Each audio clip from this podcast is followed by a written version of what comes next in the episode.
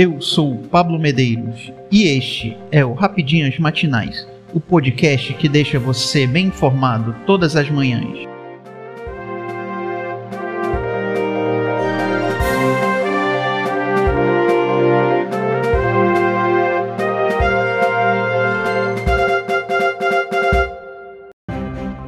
Quarta-feira, 31 de agosto de 2022. Vamos às principais notícias.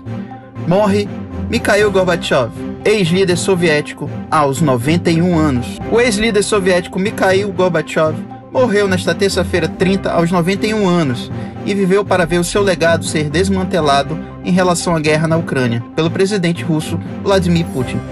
Por meio de sua política moderada, ele foi o responsável pela abertura social, política e econômica da Rússia e, indiretamente, pelo fim da Guerra Fria. Nascido em 2 de março de 1931 na zona rural de Stavropol, Gorbachev foi um advogado e político russo que ocupou a Secretaria-Geral do Partido Comunista da União Soviética de 85 a 91. Antes disso, ele entrou na Juventude Comunista da cidade, trabalhou como eletricista e, ao acabar a escola, foi estudar direito em Moscou. Na capital russa, Gorbachev conheceu a esposa Raissa Titarenko. Após término da faculdade, Gorbachev voltou para a cidade natal, onde começou a trabalhar na promotoria. Além disso, ele era envolvido com o Partido Comunista local. Desta forma, Gorbachev conquistou o cargo de ministro da Agricultura em 1970 e se tornou membro do Comitê Central. Na década de 80, também presidiu delegações soviéticas em visitas à Bélgica, Alemanha Oriental e Canadá. Contudo, foi em 84 que ele foi eleito a secretário-geral do Partido Comunista da União Soviética, o cargo mais alto. Na década de 80, os mundos capitalistas e comunistas viviam em cenários opostos. No entanto, os gastos com armamento eram bem vistos por ambos os lados. Assim, Gorbachev aproveitou a oportunidade para abrir a União Soviética ao mundo. Na época, as economias tanto dos Estados Unidos quanto da Europa viviam um momento de expansão.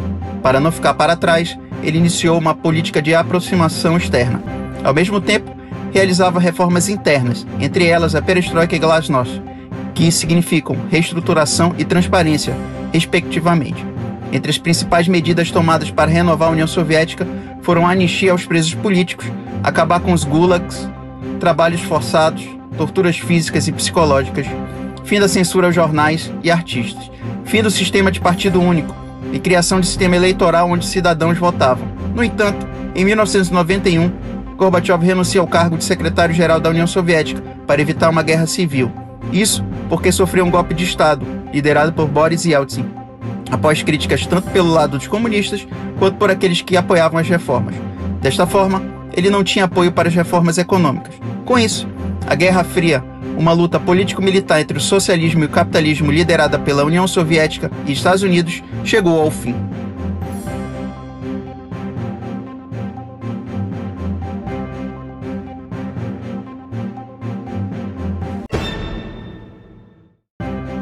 Por unanimidade, TSE proíbe posse de armas em sessões eleitorais nas eleições.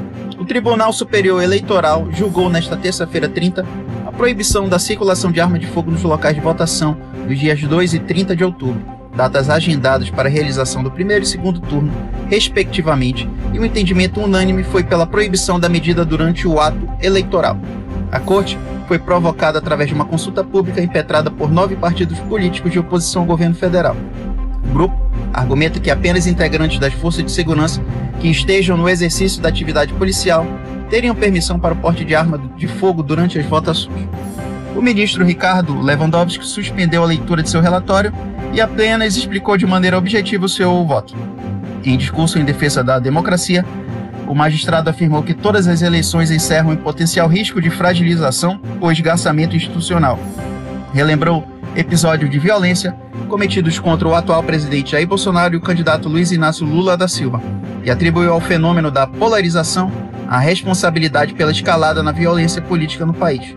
O relator também lamentou que a legislação não tenha avançado no sentido de punir partidos pelos episódios de violência cometidos por seus filiados. Morte da princesa Diana completa 25 anos nesta quarta-feira. A morte da princesa Diana, ocorrida em 31 de agosto de 1997, em um acidente de carro em Paris, completa nesta quarta-feira 25 anos. A princesa de Gales foi a primeira mulher da realeza britânica a omitir a palavra obedecerei dos votos de casamento quando se casou com o príncipe Charles. O exemplo dado por ela neste e muitos outros assuntos deixou uma marca indelével e mudou a monarquia para sempre. A princesa do povo, nome cunhado pelo ex-primeiro-ministro Tony Blair, conquistou os britânicos com seu caráter amigável e revolucionou os Windsor com sua recusa em cumprir costumes estagnados cultivados por séculos. Ela optou por dar à luz em um hospital em vez de em casa, como o protocolo ditava para as princesas, e mandou seus filhos William e Harry para a escola, em vez de educá-los com instrutores particulares, para que fossem integrados à sociedade desde a infância. Tampouco aceitou a regra que proibia seu primogênito viajar com os pais, para evitar a quebra da linha de sucessão ao trono em caso de acidente, e em várias ocasiões foi permitido a William embarcar em voos com ela e o príncipe Charles. Muitas das regras que Diana quebrou foram de fato abolidas na monarquia britânica, e as duquesas Kate Middleton e Meghan Markle, que também não juraram lealdade a seus maridos, mas apenas amá-los, seguiram esse modelo anos depois em muitos aspectos de suas vidas. Eu sou Pablo Medeiros e este foi o Rapidinhas Matinais, o podcast que deixa você informado. Até mais.